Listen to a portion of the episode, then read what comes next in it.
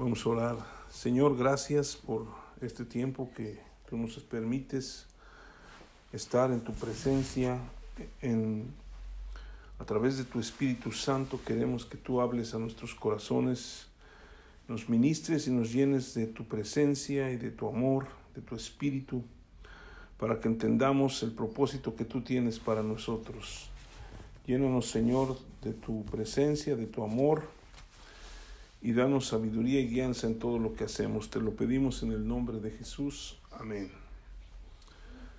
Pues hemos estado hablando acerca de revisar nuestros fundamentos cristianos o nuestros fundamentos en los cuales creemos.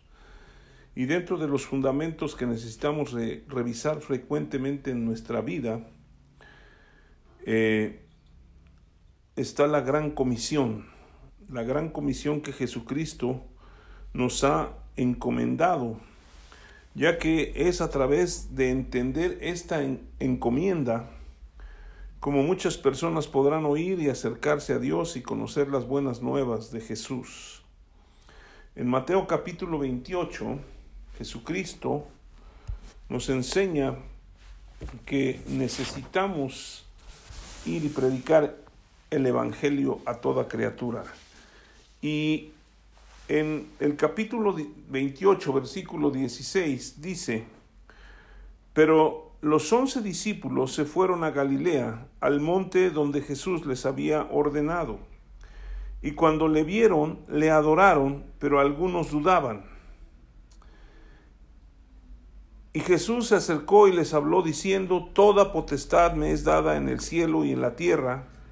Por tanto, id y haced discípulos a todas las naciones, bautizándolos en el nombre del Padre, del Hijo y del Espíritu Santo, enseñándoles que guarden todas las cosas que os he mandado, y he aquí yo estoy con vosotros todos los días hasta el fin del mundo. Amén. Jesucristo nos muestra y enseña lo cual es la gran comisión. ¿Sí? Que vayamos y prediquemos el Evangelio.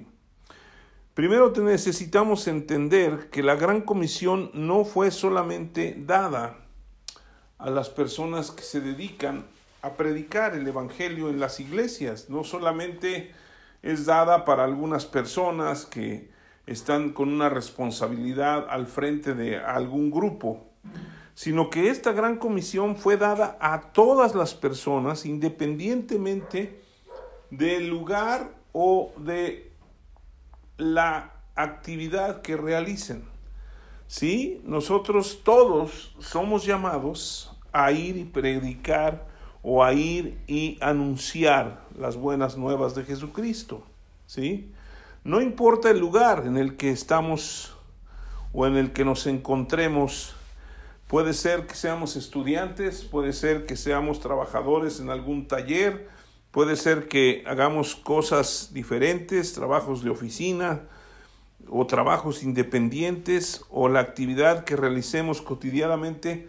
Todos, todos somos enviados a predicar, a anunciar y a enseñar a otros lo que Dios ha hecho por nosotros y por toda la humanidad. Y si analizamos toda esta parte de la gran comisión, es importante que entendamos que esta gran comisión no solamente se la dio a los once que estaban ahí, aunque eran los más cercanos a Jesucristo, sino había muchas más personas, pero también esta, vemos algo que, que muestra lo que es la realidad del hombre. El versículo 16 dice, pero los once discípulos, ya se acuerdan que había muerto eh, Judas Iscariote, entonces ya no eran doce, eran once, y dice, pero los once discípulos se fueron a Galilea al monte donde Jesús les había ordenado. Y cuando le vieron le adoraron, pero algunos dudaban. Y yo creo que esta parte me, me, impresiona porque la Biblia no solamente nos habla de las cosas buenas que hicieron los hombres que fueron tocados por Dios, y nos muestra que los hombres también tienen ciertas situaciones difíciles o problemas para poder confiar o creer en Dios. ¿Sí? Algunos dudaban, todavía. Y eran los discípulos que habían caminado con Jesús, eran los discípulos que habían visto los milagros que había hecho Jesús, eran los discípulos que habían estado conviviendo con Él durante más de tres años. Y esto a mí me, me, da la pauta para tratar de entender por qué a veces nosotros no creemos, ¿sí? Y lo vamos a ver en Marcos 16, también es otra parte de la gran comisión, porque a veces no creemos que el predicar el Evangelio pueda atraer a gente al conocimiento de Dios, ¿sí? Nosotros no estamos para llenar iglesias o para llenar lugares o grupos donde se reúna la gente. Estamos siendo enviados para que la gente pueda conocer las buenas nuevas de Jesucristo. Si nosotros no anunciamos el Evangelio a través de nuestras vidas, nosotros no vamos a completar la gran comisión que Jesucristo nos ha enviado a hacer. Y si nosotros no hacemos esto, pues Jesucristo no va a venir, porque si ustedes se fijan en Mateo capítulo 24, habla ahí de algo muy importante, ¿sí? Habla de las señales que eh, vienen antes del fin. Y dice en el capítulo 3, el capítulo 24, versículo 3, dice, y entrando y estando él sentado en el monte de los olivos, los discípulos se acercaron aparte, diciendo, dinos, ¿Cuándo serán estas cosas y qué señal habrá de tu venida y del fin del siglo? Respondiendo Jesús les dijo, mirad que nadie os engañe, porque no vendrán porque vendrán muchos en mi nombre diciendo yo soy el Cristo y a muchos se engañarán. Y oiréis de guerras y rumores de guerras, mirad que no os turbéis, porque es necesario que todo esto acontezca, pero aún no es el fin porque se levantará nación contra nación y reino contra reino, y habrá pestes y hambres y terremotos en diferentes lugares, y todo esto será principio de dolores. Entonces os entregarán a tribulación y os matarán y seréis aborrecidos de todas las gentes por causa de mi nombre. Muchos tropezarán entonces y se entregarán unos a otros y unos a otros se aborrecerán. Y muchos falsos profetas se levantarán y engañarán a muchos, y por haberse multiplicado la maldad, el amor de muchos se enfriará. Mas el que persevere hasta el fin, éste será salvo. Y luego el versículo 14 dice, y será predicado este evangelio del reino en todo el mundo para testimonio a todas las naciones, y entonces vendrá el fin. Estamos pasando por una situación que se le ha llamado la pandemia, en donde muchas personas pues están muy temerosas y están sufriendo. Pero esto también ha sido un buen, una buena cosa porque muchas personas han regresado o han estado buscando a Dios, han estado clamando a Dios. Y esto es importante, pero aquí nos muestra que todo esto iba a acontecer, que todo esto iba a pasar y Jesucristo no quiere que ninguno se pierda, quiere que todos procedan al arrepentimiento. Él no vino a morir por unos cuantos, Él vino y murió por toda la humanidad. Pero así como en el, en, el tiempo de Adán y de Eva, Dios puso a Adán en el huerto y le dio un solo mandamiento, que él escogiera, ¿sí? de no comer del árbol de la ciencia del bien y del mal, pero de todo lo demás podría comer, así nos da a nosotros la libertad de escoger, ¿sí? Porque Jesucristo es el árbol de la vida actualmente, Él es el que se sacrificó por nosotros, Él es el que ya hizo ese sacrificio, pero nosotros tenemos que decidir si lo tomamos y lo hacemos nuestro o no. Pero para que mucha gente lo pueda tomar y lo reciba, necesita saber en qué consiste esas buenas nuevas de Jesucristo. ¿Sí? Porque la gran mayoría de las personas saben que Jesucristo murió en la cruz y que resucitó, sobre todo en esta parte del mundo, en, en otras partes del mundo, no saben ni siquiera del nombre de Jesús. Pero no saben que ya fueron perdonados sus pecados, que Dios los ama, que Dios no los quiere castigar, porque el castigo de nuestra paz, el castigo de, los pecados que nosotros cometimos, ya fue cubierto por Jesucristo.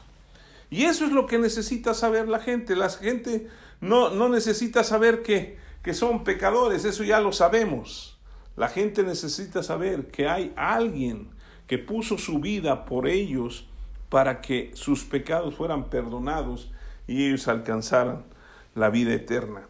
Entonces, si regresamos a Mateo capítulo 28, estamos viendo que tiene que ser predicado el Evangelio del Reino a todas las naciones para que venga de nuevo Jesucristo. Entonces, en el versículo 18 dice, Jesús se acercó y les habló diciendo, toda potestad o toda autoridad me es dada en el cielo y en la tierra. Él es el que tiene toda la autoridad, tanto en el cielo como en la tierra. Y luego dice, por tanto, ir y hacer discípulos a todas las naciones, bautizándolos en el nombre del Padre y del Hijo y del Espíritu Santo, enseñándoles que guarden todas las cosas que os he mandado, y aquí yo estoy con vosotros todos los días hasta el fin del mundo. ¿Sí? La gran comisión no se trata de actos religiosos o señalamientos del bien y del mal, ¿sí? Sino se trata de que nosotros como creyentes llevemos las buenas nuevas de Jesucristo a todo aquel que esté cercano a nosotros, ¿sí? Y muchas veces no necesitamos hablar, ¿sí? Es predicar el evangelio, es ir a anunciar las buenas nuevas de Jesucristo, que Jesucristo nos redimió, que Jesucristo vino a la tierra, que murió por nuestros pecados, que resucitó, está vivo y que Él completó la obra y ahora nosotros podemos disfrutar de lo que Él ya ganó para nuestras vidas.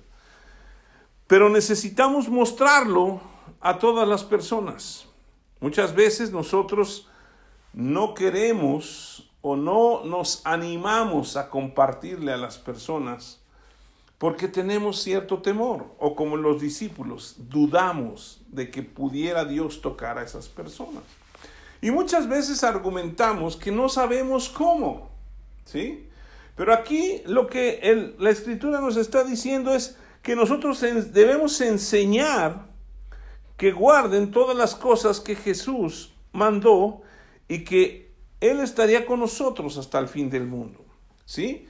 Primero dice hacer discípulos. O sea, la gente, para que pueda ser un discípulo de otra persona, no solamente le necesitamos hablar y enseñar las cosas, sino mostrarles lo que somos y que se les antoje vivir la vida de los cristianos, ¿sí? O de los creyentes. ¿Por qué? Porque yo he visto a muchas personas que hablan mucho de lo que Dios hace, de lo que puede hacer y que puede predicar y, y, y, hacer, bueno, les dicen un montón de cosas y casi saben toda la Biblia, pero sus vidas no reflejan lo que Dios ha hecho. No son transformados. Y nosotros tenemos influencia en muchas personas, todos, ¿sí? El más elocuente o el que no habla siempre tiene influencia sobre otras personas, porque las personas se fijan en lo que decimos, pero también hay otras personas que se fijan en lo que hacemos. En alguna ocasión yo les he comentado que yo trabajando en una oficina de seguros, una persona llegó y me, empezó a hablar y me dice, oiga, usted es cristiano. Y le dije, sí. Dice, entonces, ¿por qué nunca me ha predicado? Y yo le dije, porque pues ya te han predicado como cinco personas y no les has hecho caso. Dice, pero usted, ¿por qué no me dice? Y entonces yo le dije, porque yo no quiero hablar, sino quiero que veas. ¿Sí? Si te agrada lo que yo estoy viviendo y por lo que veo si estás buscando, es, me vas a preguntar y cuando tú me preguntes es que tienes el interés de aprender. Ahora, no vamos a esperar a que la gente venga y nos diga, a ver, ¿qué, qué haces tú? Sino tenemos que mostrarnos. Y donde quiera que estemos, mostrar que somos creyentes. Ahora, una de las cosas que yo les decía es que la gran comisión no tiene que ver con ser religioso, ¿sí? Que todo nos espanta, que todo esto y que todo es pecado y que todo es demonios y que todo... El reino de las tinieblas existe, pero Jesucristo ya lo venció. ¿sí? Y cuando nosotros hablamos de lo que Dios ha hecho en nuestras vidas y cómo se ha transformado nuestras vidas, de esa manera nosotros estamos mostrándole al mundo, tratando de hacer discípulos y enseñándoles lo que Dios ha hecho. Entonces cuando nosotros salimos y donde quiera que estemos reflejamos lo que somos, la gente lo va a notar y la gente lo va a, anhelar, ¿sí? Entonces, yo he visto gente creyente y a veces no hablan mucho, pero en verdad son personas que viven la palabra de Dios. Son personas que se mantienen cuidando su relación con Dios. Así como he visto muchos que hablan mucho y no hacen nada, pero he visto otros que sí buscan a Dios y que sí reflejan y anuncian el Evangelio. San Francisco de Asís dijo en alguna ocasión, vamos a salir a predicar el Evangelio y si es necesaria, si es necesaria, usaremos palabras. ¿Sí? ¿Qué estaba diciendo? Que no solamente el predicar el Evangelio consiste en hablar, sino en vivir. ¿Sí? El mismo apóstol Santiago, el, el el que escribe el libro de Santiago nos dice que debemos ser hacedores y no tan solo oidores de la palabra de Dios. Entonces el reino de Dios no consiste solo en palabras, sino en poder. ¿Qué quiero decir con esto? Que el reino de Dios, ¿sí? Para que se le antoje a una persona, necesita manifestar el poder de Dios en su vida. Y no estoy hablando de andar echando fuera demonios o de sanar a las personas. Es simple y sencillamente si tu Dios tiene el poder para cambiar tu vida, entonces tiene el poder para cambiar la mía. ¿Sí? Si nosotros vamos ahí en Marcos, si quieren ahí adelantito, en Marcos 16 analizamos también este, esta parte de la gran comisión. Y dice en el versículo 14, finalmente se apareció a los once mismos, estando ellos sentados a la mesa, y les reprochó su incredulidad, o sea que sí, eran personas que, no, que dudaban, y dureza de corazón, porque no habían creído a los que les habían visto resucitado, y les dijo, id por todo el mundo y predicad el Evangelio a toda criatura. El que creyere y fuere bautizado será salvo, mas el que no creyere será condenado. Y estas señales seguirán a los que creen.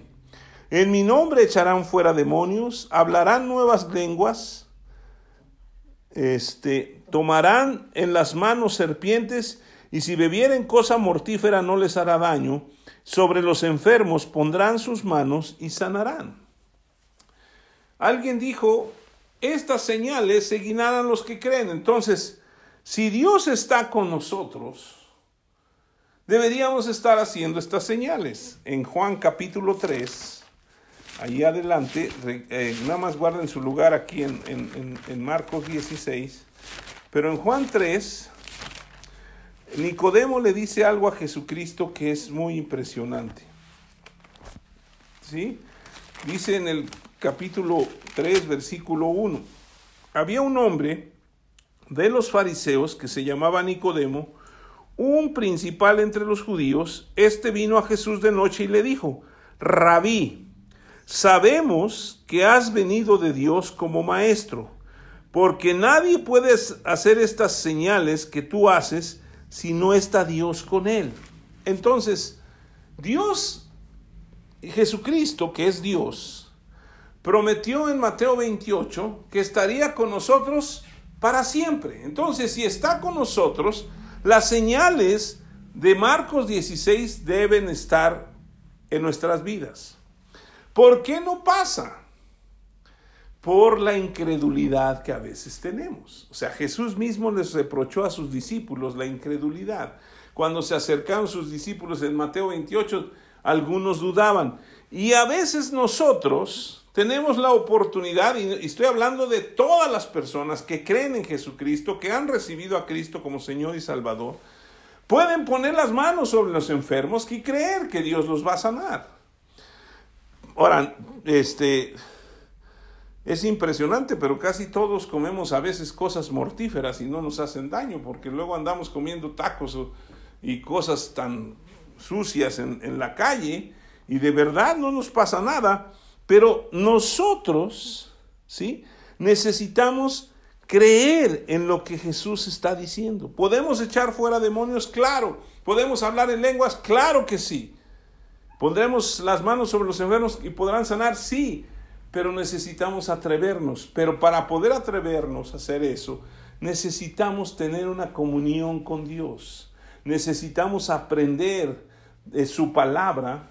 ¿sí? Otra, otro de los, de los eh, principios o de los fundamentos que necesitamos saber es que es la palabra de Dios, ya lo hemos hablado, la que nos sustenta y la que nos alimenta. Entonces, cuando nosotros tomamos la palabra de Dios y buscamos la revelación de Dios, entonces podremos hacer lo que Él nos está animando a hacer. Pero nuevamente les vuelvo a decir, esto no es nada más para gente que está predicando el Evangelio desde un, un lugar, de un, atril o, de, o desde en una reunión o un grupo, una iglesia. Es para todos. Y el apóstol Pablo dijo que el reino de Dios no consiste en palabras, sino en poder. Y cuando usted habla de las cosas de Dios y se para firme en lo que Dios ha hecho en su vida, usted está hablando con poder. Y además, el mismo Señor Jesús nos mostró y nos dijo que recibiríamos poder cuando viniera sobre nosotros el Espíritu Santo y seríamos testimonios, teníamos testigos, ¿sí? De Él. Pero aquí en, en, Primera de Corintios capítulo 4, en el versículo 20, dice el apóstol Pablo, porque el reino de Dios no consiste en palabras, sino en poder.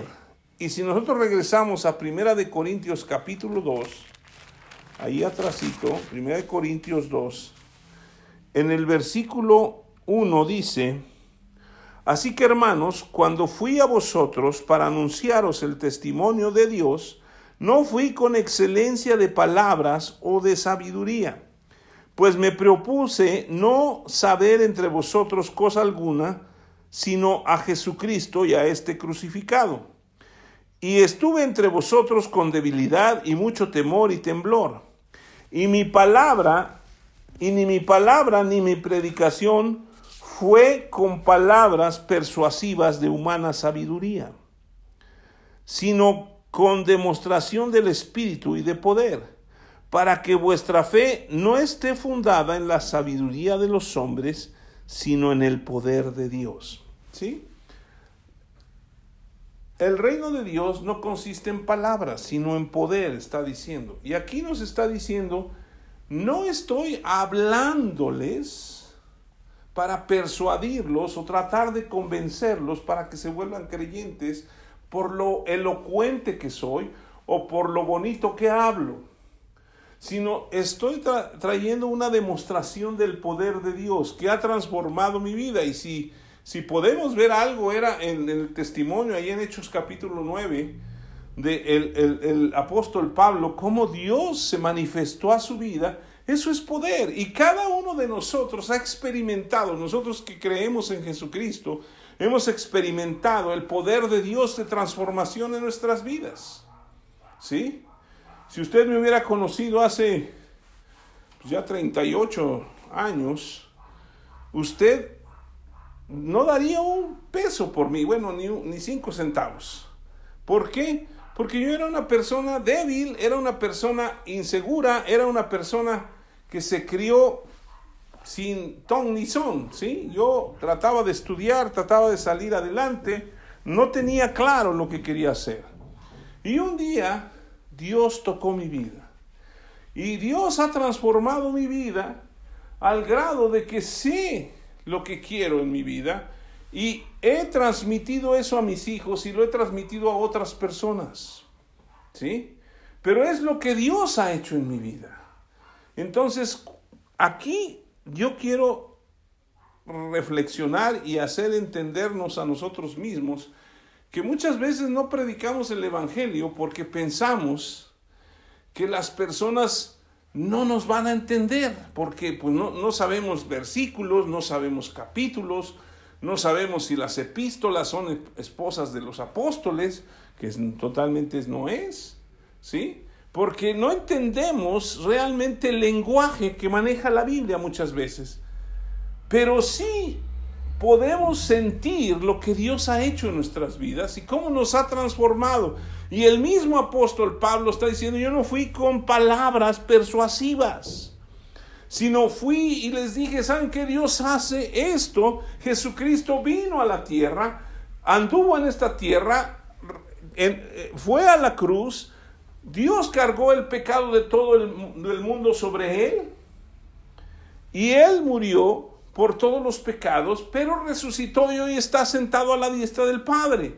Eso fue. Por eso él decía que lo único que él quería demostrar, o a lo que predicaba, ¿sí? era a Jesucristo y a este crucificado. Porque Jesucristo pagó por el pecado. Si ustedes fijan en el versículo 2, dice, pues, me propuse no saber entre vosotros cosa alguna, sino a Jesucristo y a este crucificado. Muchas veces nosotros vamos a reuniones o escuchamos conferencias y escuchamos tantas cosas, pero el meollo de una predicación cristiana tiene que ser Jesucristo. El fundamento, la base, lo que transforma la vida de las personas es Jesucristo, no hay otro. ¿Sí? Porque Él es el que murió en la cruz. No es una religión, no es una reunión, no es un lugar, es Jesucristo, es la persona de Jesucristo la que se subió a la cruz y a Él es al que predicamos. ¿Y por qué lo predicamos crucificado? Porque en la cruz pagó todos nuestros pecados, presentes, pasados y futuros, y nos perdonó. Pero nos ha encomendado a nosotros que vayamos y lo anunciemos al mundo, mostrando cómo ha sido transformada nuestra vida. Y por donde quiera que usted vaya, la gente tiene que saber que usted es un creyente, no porque todo el tiempo dice, ay, gloria a Dios, amén, aleluya, sino por lo que Dios ha hecho en su vida, porque usted se porta igual estando en un lugar, en otro lugar o en otro lugar. Habla igual estando en un lugar como su trabajo, en su casa, en una oficina o en la calle. ¿Sí? Por la transformación que Dios ha hecho en su vida, no por usted. Porque yo, yo podría decirles, ay, pues sí, yo he hecho esto, esto. Yo, no, yo no soy nada si Dios no hubiera tocado mi vida. Yo no podía ser diferente si Dios no hubiera cambiado mi vida. Y por eso puedo anunciarle a la gente, porque sabes que si Dios lo pudo hacer conmigo, lo puede hacer contigo. Y Él puede llevarte a una vida plena. Si nosotros verdaderamente buscamos y caminamos con Dios, nuestra conducta cambiará para bien y los demás la podrán ver sin que haya, hablemos mucho. ¿Sí? Pero necesitamos vivir de acuerdo a la palabra de Dios para poder anunciar el mensaje. Si nosotros no tenemos un mensaje para anunciarlo, entonces ¿qué vamos a anunciar? Yo he conocido gente que de repente Dios toca y se animan y dicen, no, yo sí voy a ir a predicar y no saben qué van a ir a decir. Y entonces van y dicen, es que fui a un lugar donde Dios tocó mi vida. Sí, qué bueno que vaya la gente, pero necesitamos aprender. En Romanos capítulo 8, capítulo 10, perdón, nuevamente el apóstol Pablo nos enseña algunas cosas. En Romanos capítulo 10, versículo 8, dice, mas qué dice, cerca de ti está la palabra, en tu boca y en tu corazón, y esta es la palabra de fe que predicamos que si confesares con tu boca que Jesús es el Señor y creyeres en tu corazón que Dios le levantó de los muertos, serás salvo. Porque con el corazón se cree para justicia, pero con la boca se confiesa para salvación. pues la escritura dice, todo aquel que en él creyere no será avergonzado. ¿Sí? Esto es lo que tenemos que anunciarle a la gente, esta es la palabra de fe que predicamos.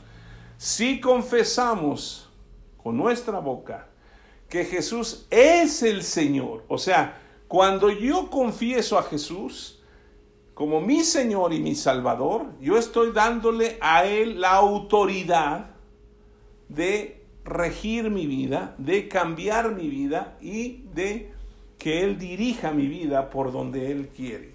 ¿Sí? Y cuando yo creo en mi corazón que Dios lo levantó de los muertos, yo alcanzo la salvación. ¿Sí? Porque el versículo 9 dice que si confesares con tu boca que Jesús es el Señor y creyeres en tu corazón que Dios lo levantó de los muertos, serás salvo. Dice, porque con el corazón se cree para justicia. Cuando yo creo en mi corazón que Dios levantó de los muertos a Jesús después de que Él llevó todos mis pecados, entonces yo soy justificado. Yo soy justificado y ya no voy a pagar por mis pecados, ya hubo alguien que pagó por él. Por eso yo tengo que escoger a Jesucristo. Tengo que decir sí al Señor Jesús. ¿Para qué? Para que su sacrificio se haga mío y yo sea justificado y pueda ser salvo. Y luego dice, porque no hay diferencia entre judío y griego, chilango y poblano, ¿sí?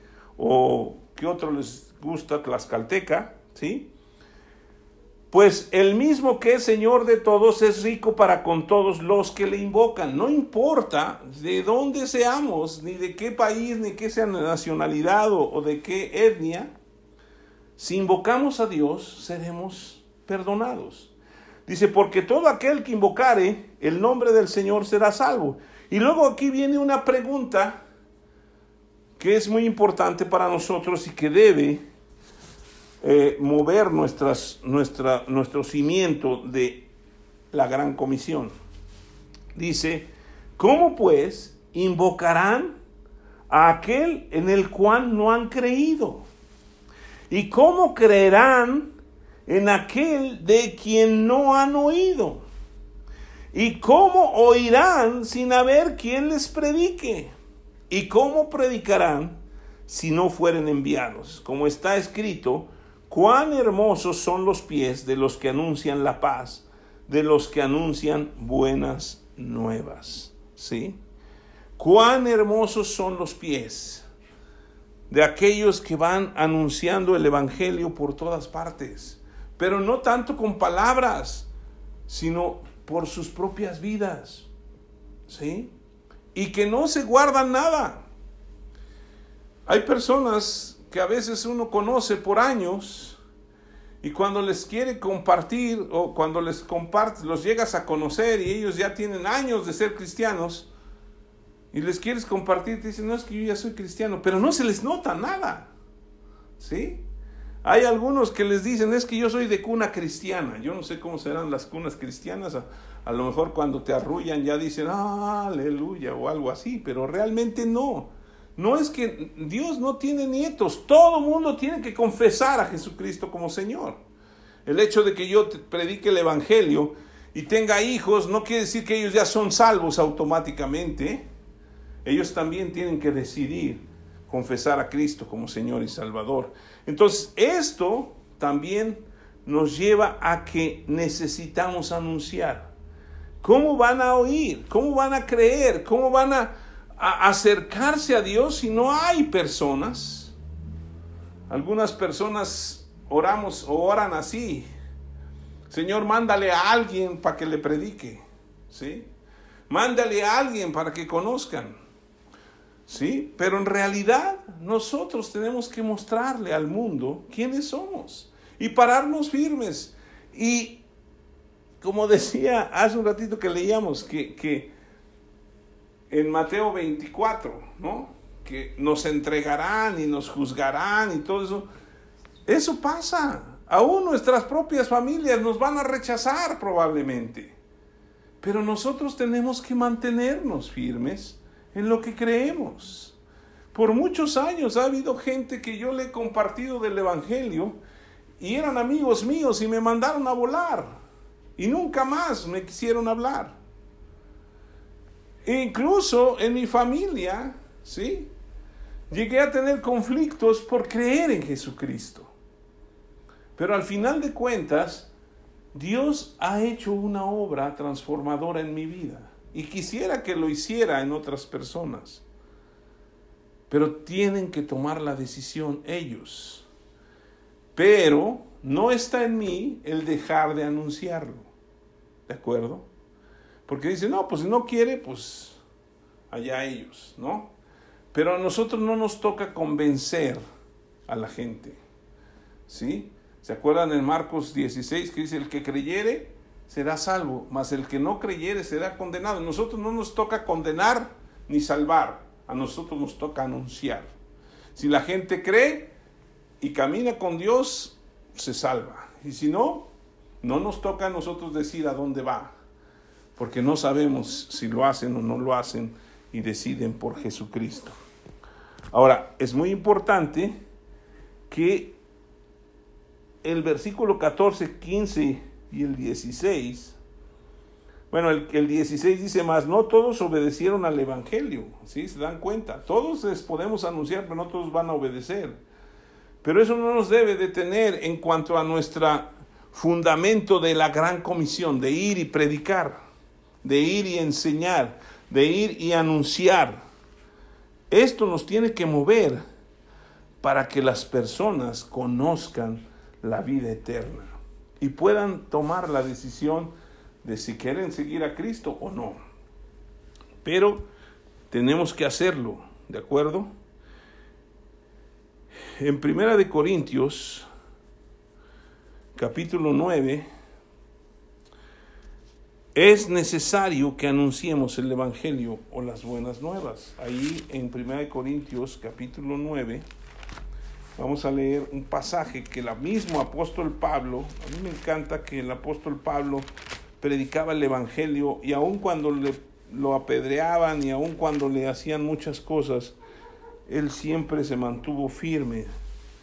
Y el versículo 16, vamos a leer en adelante, dice, pues si anuncio el Evangelio, no tengo por qué gloriarme, porque me es impuesta necesidad y hay de mí si no anunciar el Evangelio. Por lo cual, si lo hago de buena voluntad, recompensa tendré. Pero si de mala voluntad, la comisión me ha sido encomendada. ¿Cuál pues es mi galardón? Que predicando el Evangelio, presente gratuitamente el Evangelio de Cristo para no abusar de mi derecho en el Evangelio, por lo cual, siendo libre de todo, todos, me he hecho siervo de todos para ganar a mayor número. Me he hecho a los judíos como judío para ganar a los judíos, a los que están sujetos a la ley, aunque yo no esté sujeto a la ley, como sujeto a la ley, para ganar a los que están sujetos a la ley. A los que están sin ley, como si yo estuviera sin ley, no estando yo sin ley de Dios, sino bajo la ley de Cristo, para ganar a los que están sin ley. Me he hecho débil a los débiles para ganar a los débiles, y a todos me he hecho de todo, para que de todos modos salve a algunos. Y esto hago por causa del Evangelio, para hacerme partícipe con él, copartícipe, copartícipe con, de él. ¿No sabéis que los que corren en el estadio, todos a la verdad corren, pero uno solo se lleva el premio. Corred de tal manera que lo obtengáis. ¿Sí? Aquí el apóstol Pablo nos está diciendo, ¿saben qué? A mí me es impuesta una necesidad. Cualquier persona que de su propia voluntad recibe a Cristo y le hace Señor en su vida, le es impuesta una necesidad de anunciar el Evangelio. Ahora, en medio de este tiempo de pandemia o de que hemos estado guardados y de que no salimos y de que no sabemos a veces ni qué hacer, nosotros necesitamos buscar a Dios. Necesitamos ver su palabra. Necesitamos entender lo que Dios está hablando. Porque Dios puede transformar las vidas. Yo se lo puedo decir. He vivido 38 años buscando a Dios, caminando con Dios y siempre tiene respuestas para mi vida. lo mismo la tiene para cada uno de los que nos escuchan o los que estamos aquí. ¿Sí? ¿Por qué? Porque Dios es fiel. Él nos hizo a nosotros y nos hizo a su imagen y semejanza y Él tiene un propósito para nosotros. Y si le buscamos, Él va a enseñarnos. Ahora, el apóstol Pablo habla de un galardón. ¿Cuál es mi galardón? Que predicando el Evangelio, presente gratuitamente el Evangelio de Cristo para no abusar. Bueno, pero Él está hablando del galardón de que Dios nos va a dar a aquellos o aquellos que anunciamos el Evangelio y que llevamos otras personas a Cristo. Dios nos va a dar una recompensa porque Dios no se queda con nada, ¿sí? Pero nos ha dado una responsabilidad y tenemos impuesta una necesidad de anunciar el Evangelio. En el mundo hay una gran necesidad de conocer a Dios. A pesar de toda la tecnología que hay hoy, muchas personas, o sea, la tecnología, usted puede tener una Biblia en su en su dispositivo electrónico que tenga, usted puede leerla, usted puede oírla, usted puede tener la libertad, pero aún así la gente tiene una necesidad de oír o de ver cómo Dios cambia una vida. Y usted y yo somos responsables de que la gran comisión no se convierta en la gran omisión. ¿Sí? Nosotros necesitamos anunciar el Evangelio. La gente tiene esa necesidad de conocer a Dios. El Evangelio lo tenemos que anunciar a otros, ¿sí? En Mateo capítulo 5, versículo 14, que es donde está la ley del monte, perdón, el sermón del monte de Jesucristo, Mateo 5, ¿sí?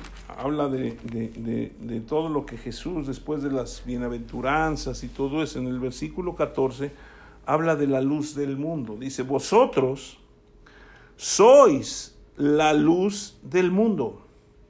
Una ciudad asentada sobre un monte no se puede esconder, ni se enciende una luz y se pone debajo de un almud. El almud es una caja donde se miden las semillas, ¿sí?